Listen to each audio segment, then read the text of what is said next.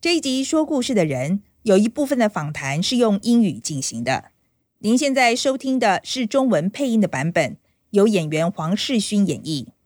如果您希望聆听英文原音的版本，请点选另一个单集。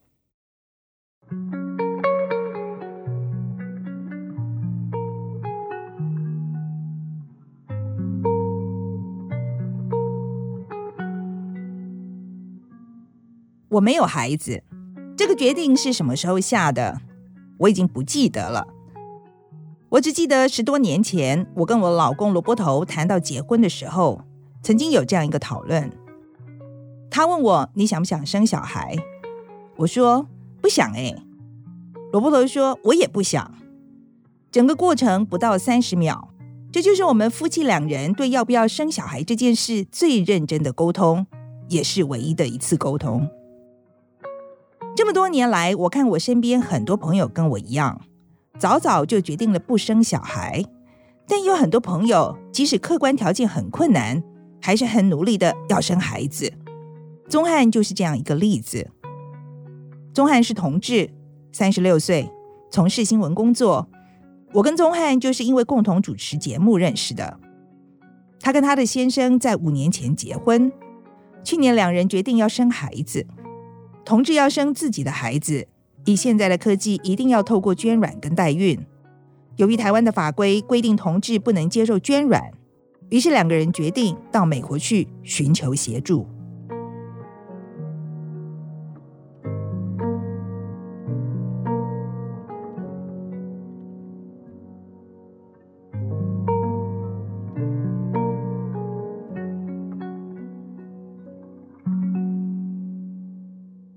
在找软母这个过程里面，你有没有一些什么 criteria？就是它的，你觉得应该要有一些什么标准这样子？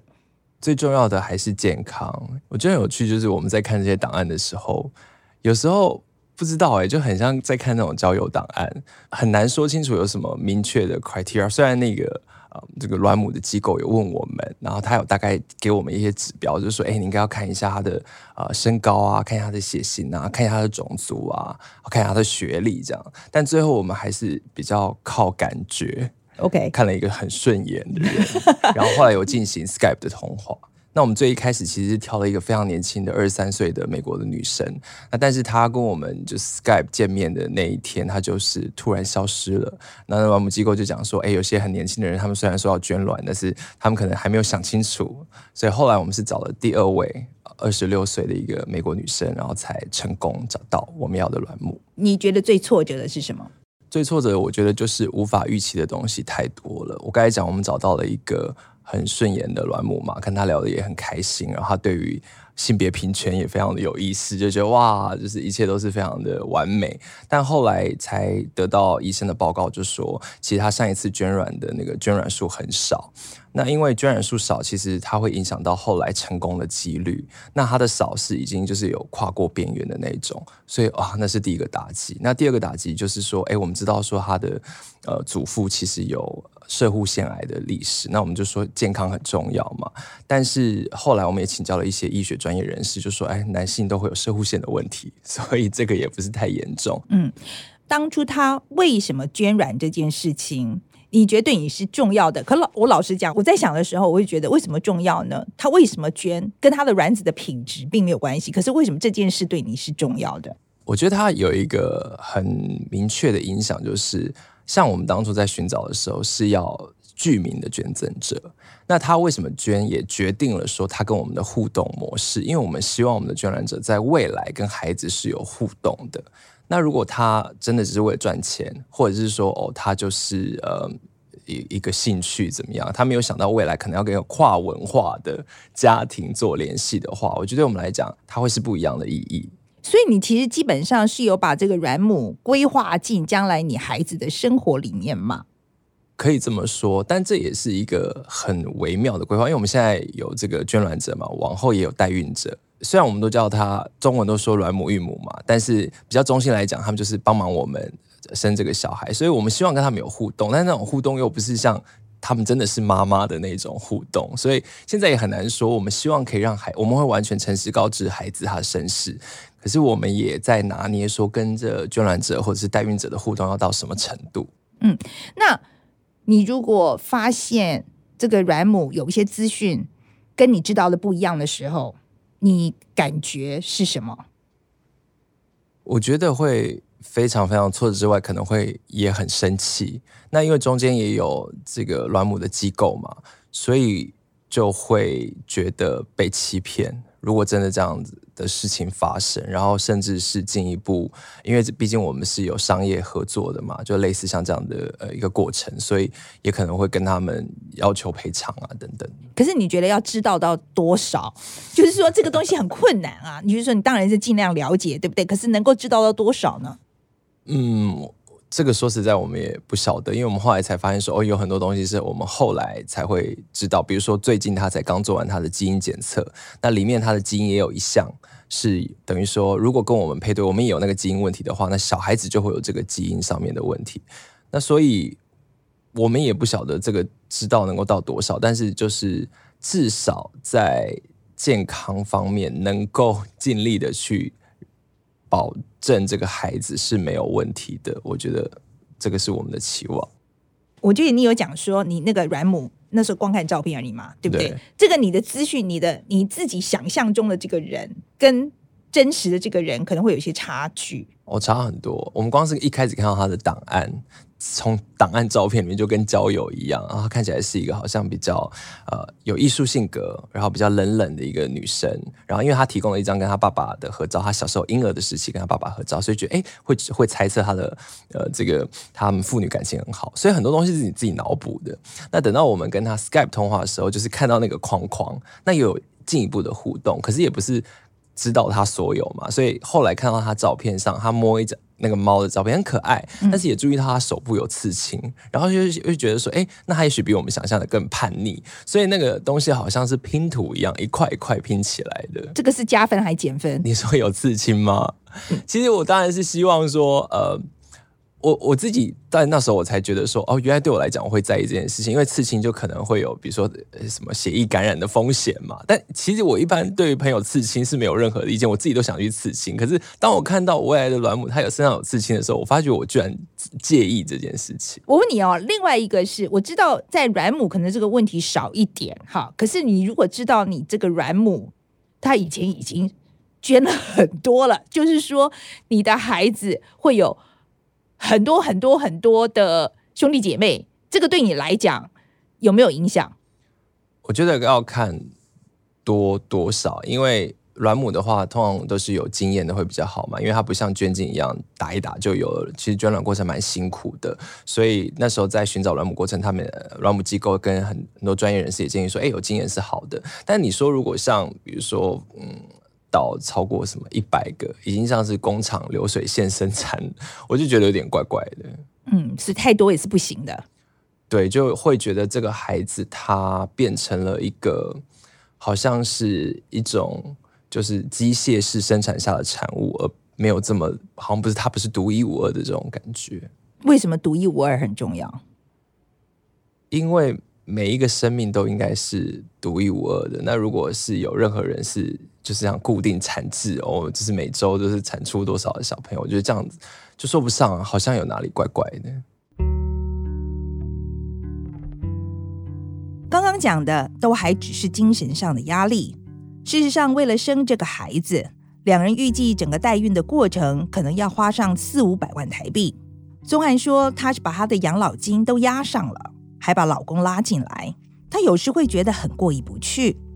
而且他也很清楚，孩子生出来也不一定保证爱你，或是一定是个好孩子，但还是充满期待的要迎接孩子的来临。我忍不住要想，这么辛苦是为什么呢？以前常常有人问我，你难道没有英文说的这个 urge，就是说你生理上就会告诉你说你需要做母亲？我从来没有，真的没有。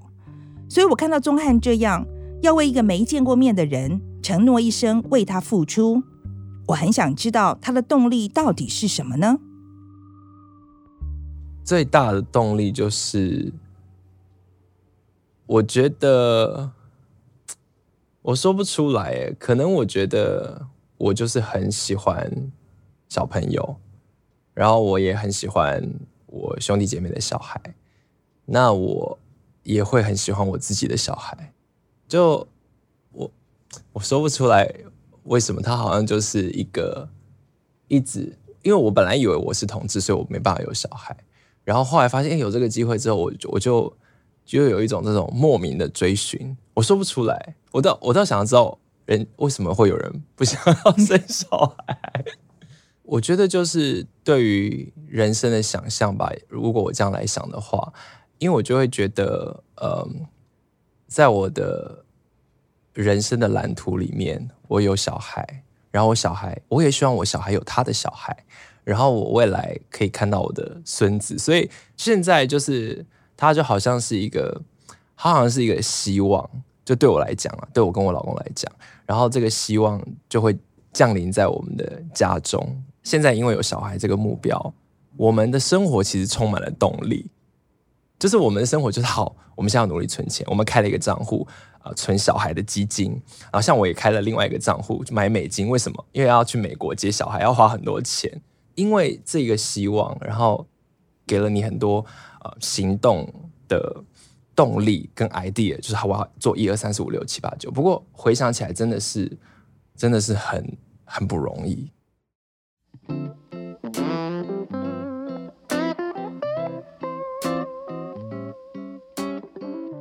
当我问宗翰你为什么一定要生孩子，他回答我：我才奇怪你为什么不生孩子。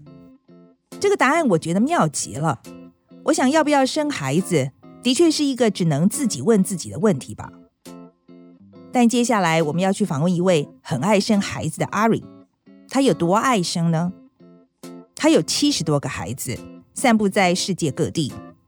这个数字我们没有办法很精确地告诉大家的原因，是因为每个月都在增加。在策划这个故事的时候，我就想。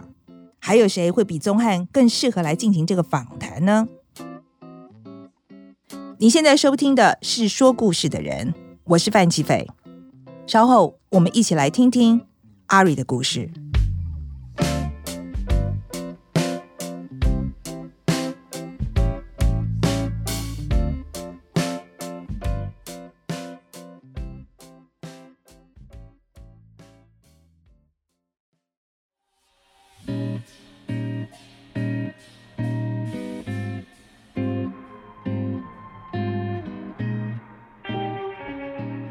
范姐跟我讲说，她很想知道为什么人想要生小孩。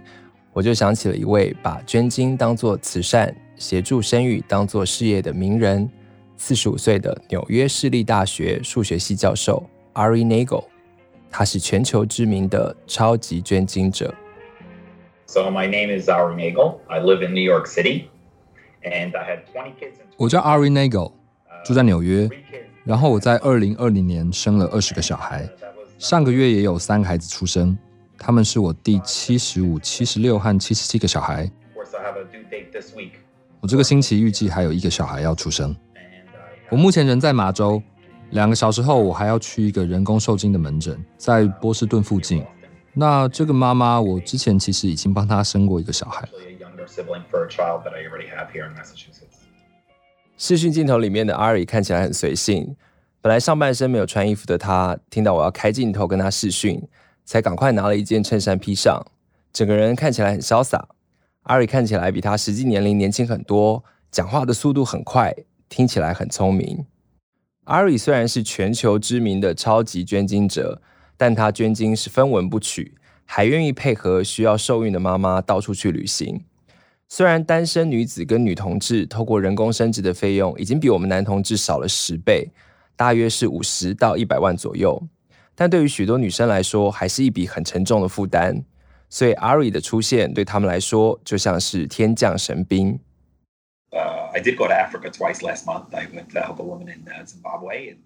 上个月我去辛巴威帮一个女生，然后我这个月又再飞去奈及利亚帮另一个女生。因为现在的新冠肺炎疫情，我不用亲自到学校教课，可以用网络教学，所以我有更多时间可以旅行。一月的时候，我去了刚刚说的辛巴威和奈及利亚，还去了美国几个不同的州。去年十二月的时候，我去了一个叫乔治亚的国家，在土耳其和俄罗斯边境那边。之后我还去了巴贝多，一个很漂亮的加勒比海岛屿，风景真的很美。然后在十一月我去了俄罗斯。短短几个月就跑了这么多国家，这根本就是环游世界去捐精，非常不可思议。在访问的过程中呢，我也发现 Ari 还有一个我自己在找捐卵者也非常在乎的特质。就是他是具名的捐赠者，这也就是说，他除了帮助这些妈妈受孕，孩子出生之后，他也愿意跟孩子保持联系。我问 Ari，他七十七个小孩子的名字都记得吗？他对这个问题嗤之以鼻。Do you have a list of them, or how do you remember all of them? I do remember all my kids' names. Of course. 我真的记得所有小孩的名字。当然，我是大学教授，我教数学。每个学期结束的时候，所有学生的名字我都记得。就算这个学期有一百个学生，可是你跟他们相处几个星期，每天点名点到最后，你就会记得他们所有人的名字。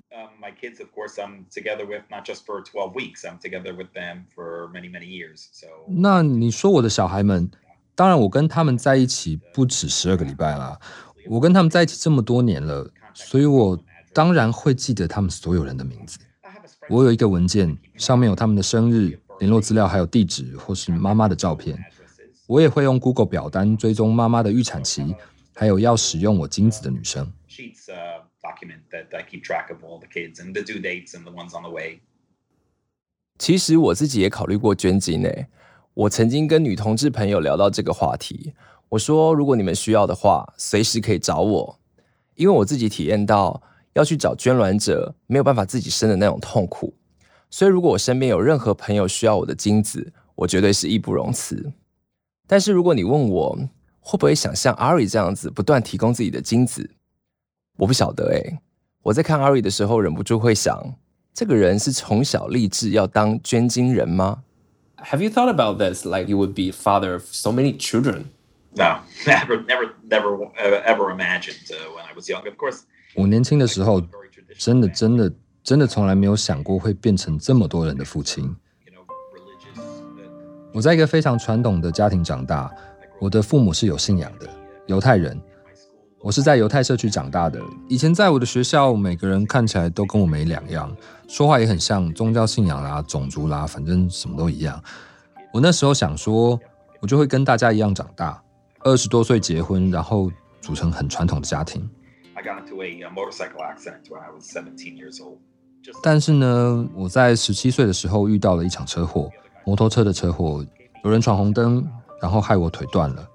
那因为是他的错嘛，他就付了七万美金给我，还是保险公司付的，我都不用告他们哦，我一毛医疗费都没有出到，因为我的保险有给付，所以那七万美金算是精神赔偿。现在想起来，我应该用那笔钱去买一只科技股，但我花掉了。我没有一次就乱花光，我把它花在旅行，去了四十几个国家，去了德国，去了台湾，基本上走遍了世界每一个角落，那感觉真的很棒。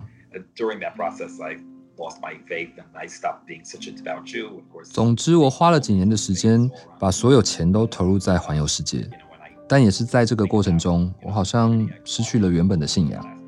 我不再是虔诚的犹太人，我看到这些世界各地其他的信仰。我想到我长大的犹太社群和我那些同学，知道那些同学背景都跟我差不多，就是一群去念男校的白人犹太男孩。但你现在看看我捐精来的家人，他们种族都不一样，有不一样的信仰。我的这些家人也有各种性向。现在在我的生活里，文化更多元也更有趣。那我想可能是这段经历打开了我的捐精之路，让我跳出框架思考，而不是用传统的方式生活。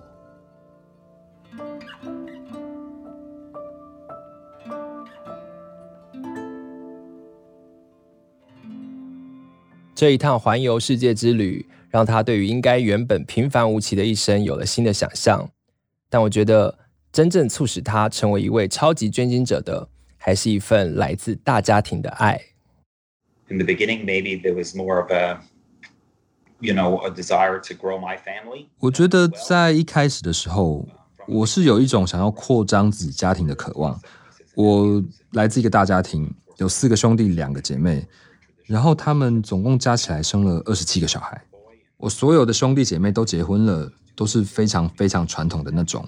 可是像我现在捐精生了一个男宝宝，之后又生一个女宝宝，然后再生一个男宝宝，一个接一个生下去。我觉得到现在这种程度，那种想要扩张家庭的感觉已经不一样了。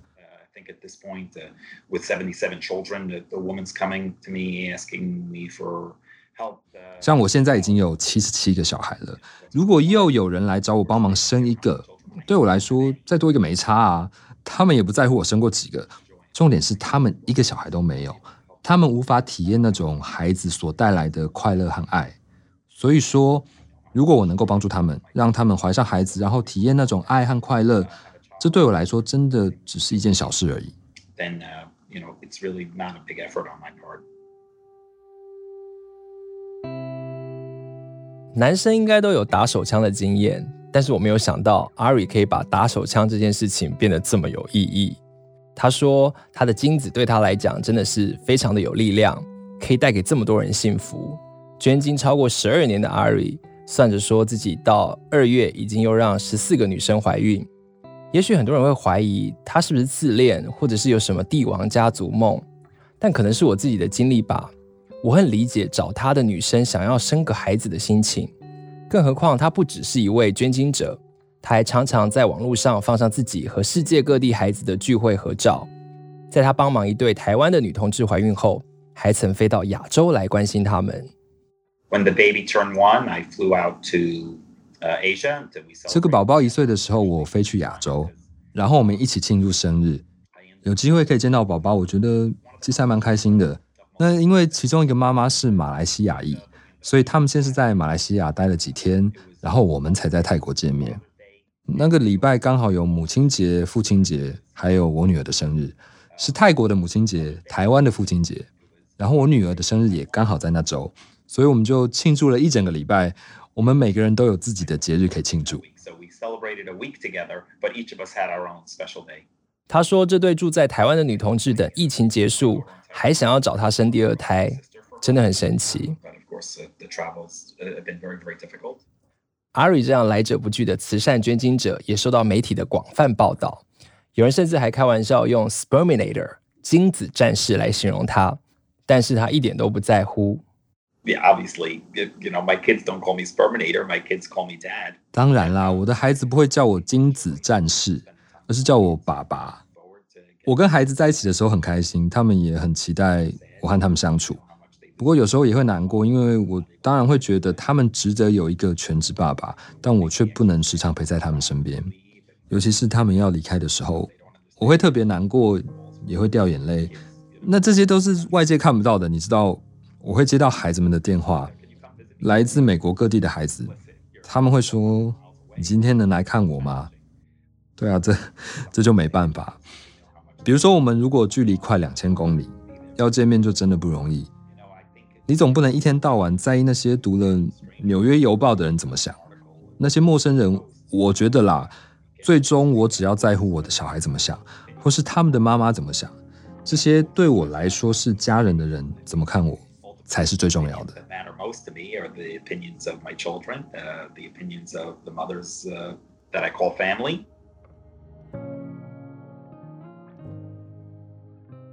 我开始理解这些找到阿瑞的女生为什么会为了这个男人疯狂，甚至还组成了一个俱乐部，定期举办家族聚会。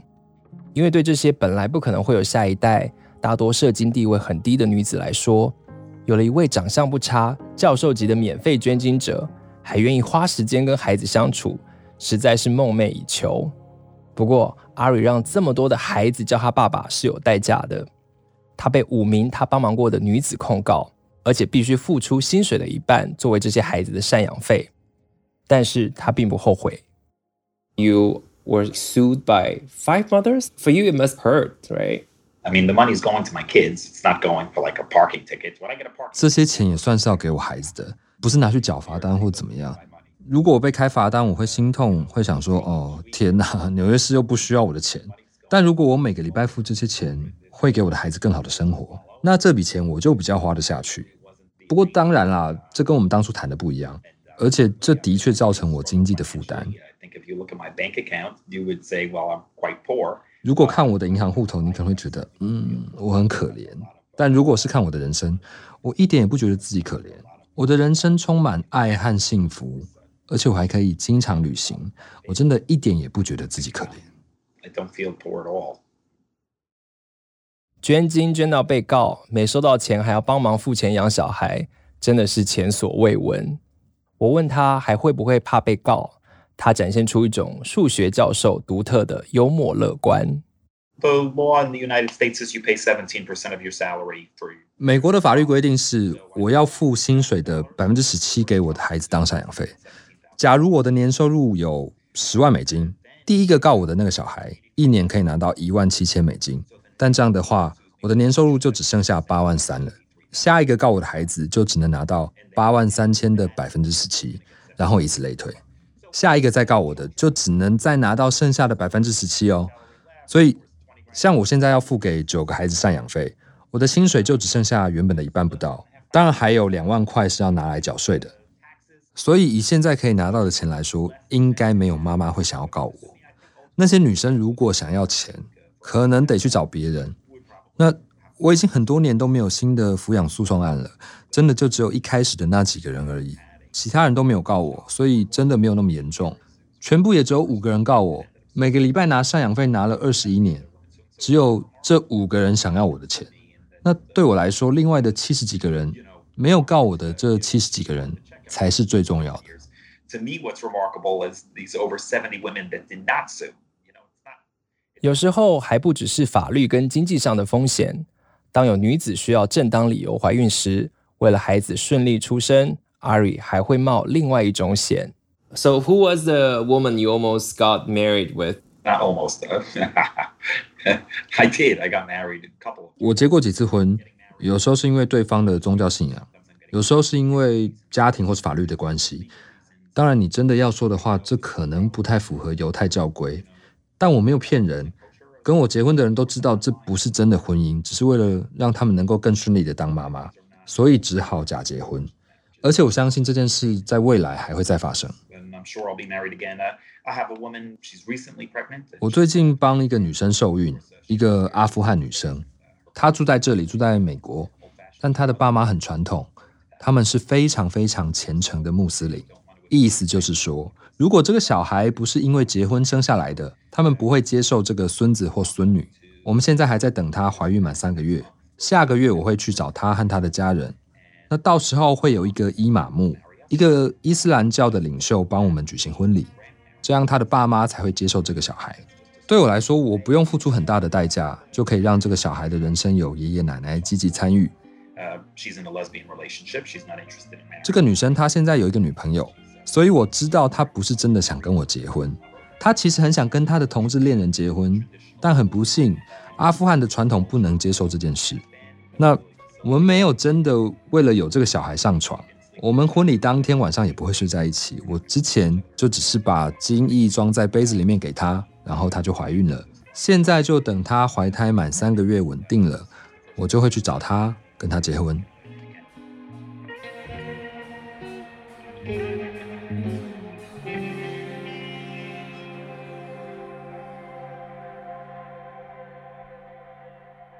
钟汉，这个故事说到现在，好像都是阿瑞在牺牲奉献，难道没有什么令人觉得可疑的地方吗？其实就我来讲，因为我自己都希望透过代孕生小孩嘛，所以我听到这么多人，其实他们是从阿瑞那边得到帮助，我觉得非常非常的感动。但是我当然也会想说，这阿瑞到底他到底想干嘛？一方面，你知道，你们访问他的时候，你可以透过视讯感觉到他讲这些事情的时候很有热情。你就会讲说哇，好棒！如果也有人这样帮忙我，有多好。但是他后来的说法就会让我觉得好像有哪里怪怪的。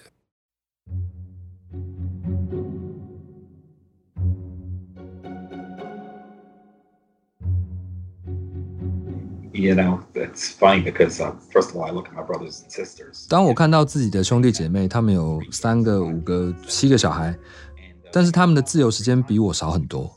他们如果想要出门几天，还要自己另一半同意才能去。那我有七十七个小孩，但我拥有的自由在很多方面上都比我帮忙的这些女生还要多。就算他们只有一个小孩也一样。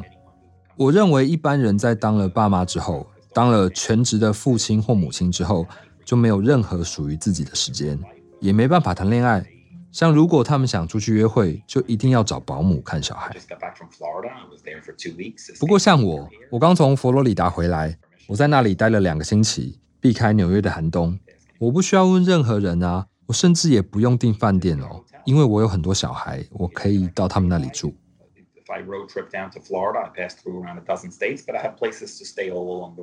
假如我现在从佛罗里达开车一路旅行，一路上经过十几个州。我都有地方可以借住，所以我觉得，我虽然有七十七个小孩，但我应该比这些生一个小孩的全职妈妈还要自由。当然，这些妈妈真的是揽了所有重任，我几乎就像是一个陪玩叔叔，我就到那里陪小孩玩这样。当然，如果有妈妈真的需要帮忙，我周末有时候也会带小孩到不同的地方玩，让妈妈们可以休息一下。但大部分的苦工都是他们在做。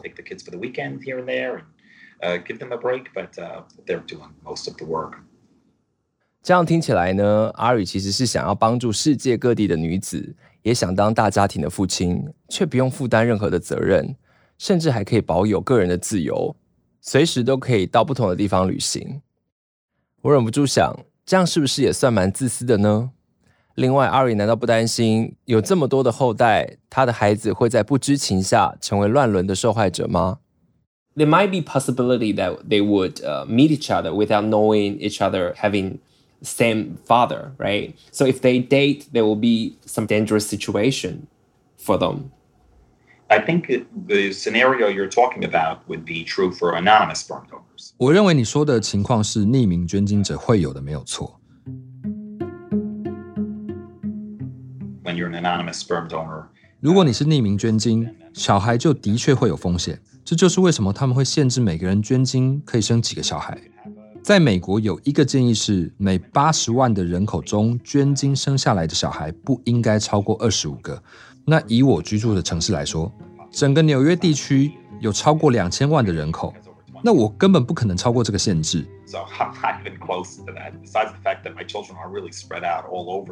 而且事实上，我的小孩遍布美国各地，也不只有在纽约地区。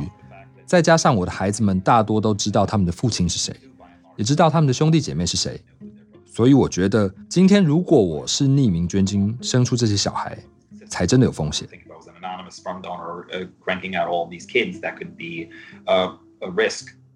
虽然阿瑞这样说，但我想起了过去在同志家庭权益促进会的讨论，由于同志家庭的孩子常常有机会聚在一起。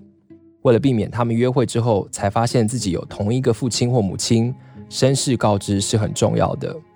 阿瑞是具名捐赠者没错，但是他经常跟许多接受他精子捐赠的母亲一起聚会，孩子们也玩在一起，这真的不会有问题吗？I have a, Facebook group where the moms are all friends. 我有一个脸书群组，这些妈妈都在里面，就跟朋友一样，平常也会保持联系。当然，现在因为疫情没有办法常常见面。但上礼拜有一对妈妈办了一个重温誓词的婚礼仪式，所以我就飞去佛罗里达州，我四个六岁小孩也在那边，他们是从纽约和纽泽西飞过去的，然后我们就一起度过了一个很开心的假期。他们去了迪士尼乐园，我们住同一间饭店。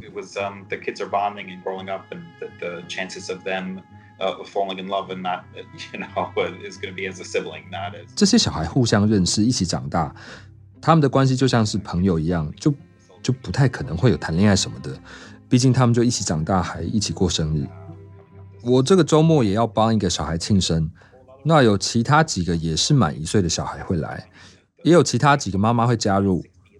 这个群组现在大概有六十个妈妈，这是一个私人的群组，是没错。七十七个小孩里面，现在只有六十个小孩的妈妈加入这个群组。毕竟也不是所有的人都有脸书。但我们很多人透过这个群组保持联系，每天聊天。他们有些人甚至每天都会聚聚。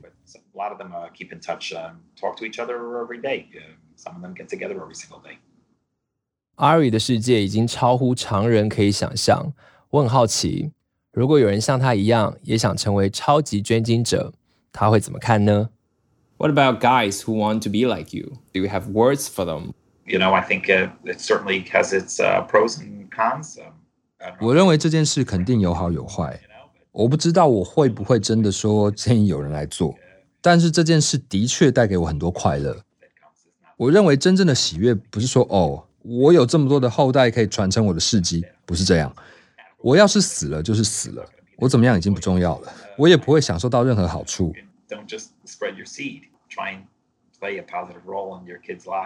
我的建议是，不要只是想要播种。你要尝试在你的孩子的生命里面扮演一个有正面影响的角色，这件事会带给你快乐，而且要对这些女生诚实。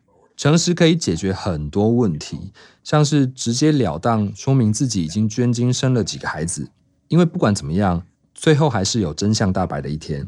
所以也不要对小孩子说谎，说爸爸是谁谁谁，因为最后总有一天他们还是会发现。总之，我认为最重要的是。对孩子诚实，因为不管真相是什么，孩子终究会有办法处理。但你说谎的话就没有退路了。我觉得这才是真正的考验。They'll be able to handle whatever you give them, except the dishonesty. That's really where they're going to struggle.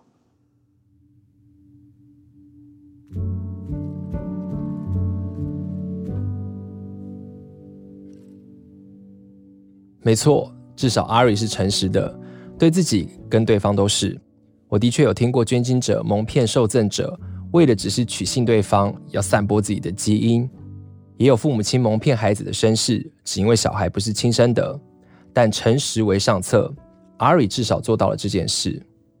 另外阿瑞告诉我，四十五岁的他打算在四十六岁收山，因为他爸爸也是在这个年纪让妈妈怀上家中最小的妹妹。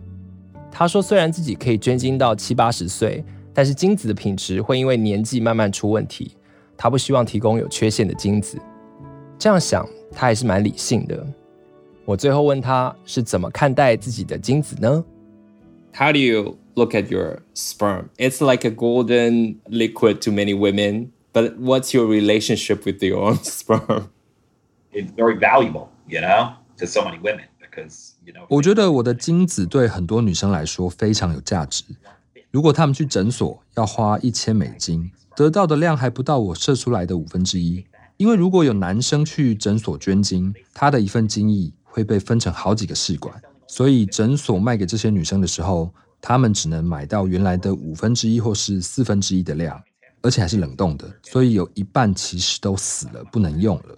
这样算起来，他们买到的量真的非常非常少，跟新鲜的不是冷冻的精子比起来，大概可以差到十倍。It cost me nothing to produce, but it's saving the woman a lot of money. 这些精子对我来说根本不用成本啊，却可以帮这些女生省下很多钱，而且这些省下来的钱，他们可以拿去养小孩，所以他们何苦要把手上的资金全部都投注到生殖中心呢？这些钱可以花在小孩身上啊，这也是我为什么不跟他们收钱，因为我宁可他们把钱用在小孩子身上。这个世界上每天有一堆男人在洗澡的时候打手枪，但最后射出来都被冲掉了，对不对？我也是在做同样的事啊，只是我没有射在墙上，我打出来射在杯子里，就可以让想当妈妈的女生非常非常幸福。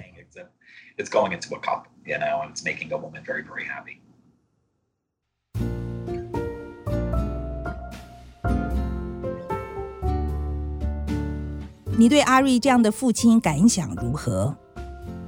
你觉得是把我们传统概念里的父亲的角色变大了、变小了、多元化了，还是你根本不认为他是父亲？那他是什么呢？我们的工作人员中，唯一一个有孩子的燕豪跟我说，把一个孩子带到这个世界来是个多巨大的责任，即使你不用养。他完全无法想象一个人身上可以背负七八十个这样的责任。下一集说故事的人，我们就要去访问一位用捐精的方式生下来的人，他有一千个兄弟姐妹。